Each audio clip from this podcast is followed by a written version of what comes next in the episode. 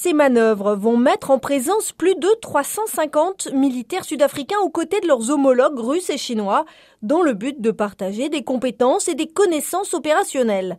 Ces exercices maritimes sont prévus entre le 17 et le 27 février. Selon le communiqué, ils vont se dérouler au large de Durban, le plus grand port d'Afrique australe, et de Richards Bay, quelques 180 km plus au nord, afin de renforcer les relations entre l'Afrique du Sud, la Russie et la Chine. C'est la seconde fois qu'un tel exercice se déroule en présence des trois forces navales. Le premier a eu lieu en novembre 2019 au Cap, en Afrique du Sud, rappelle l'armée. L'Afrique du Sud, une des puissances du continent, a affiché une position de neutralité depuis le début de l'invasion russe, refusant de se joindre aux appels occidentaux à condamner Moscou.